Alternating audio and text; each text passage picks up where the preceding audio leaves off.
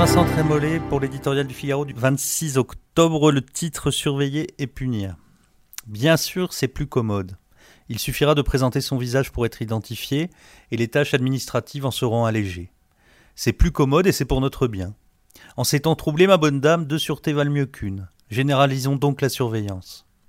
Telle est la logique qui préside à l'expérimentation de la technique de la reconnaissance faciale. On ne doutera pas des bonnes intentions, l'enfer en est joliment pavé, mais on s'inquiétera fortement des conséquences vertigineuses qu'entraînerait l'utilisation systématique de ce procédé. Le plus anonyme détenteur d'un smartphone est déjà, aujourd'hui, pisté comme le plus dangereux des délinquants. Le dispositif que Sylvain Tesson décrit si bien nous suit du lever au coucher, relevant nos parcours, nos courses, nos loisirs. Il nous est encore possible d'éteindre ou de ne pas utiliser en toutes circonstances sa machine. Mais la reconnaissance faciale intègre notre visage dans le dispositif, et par là même nous en dépossède.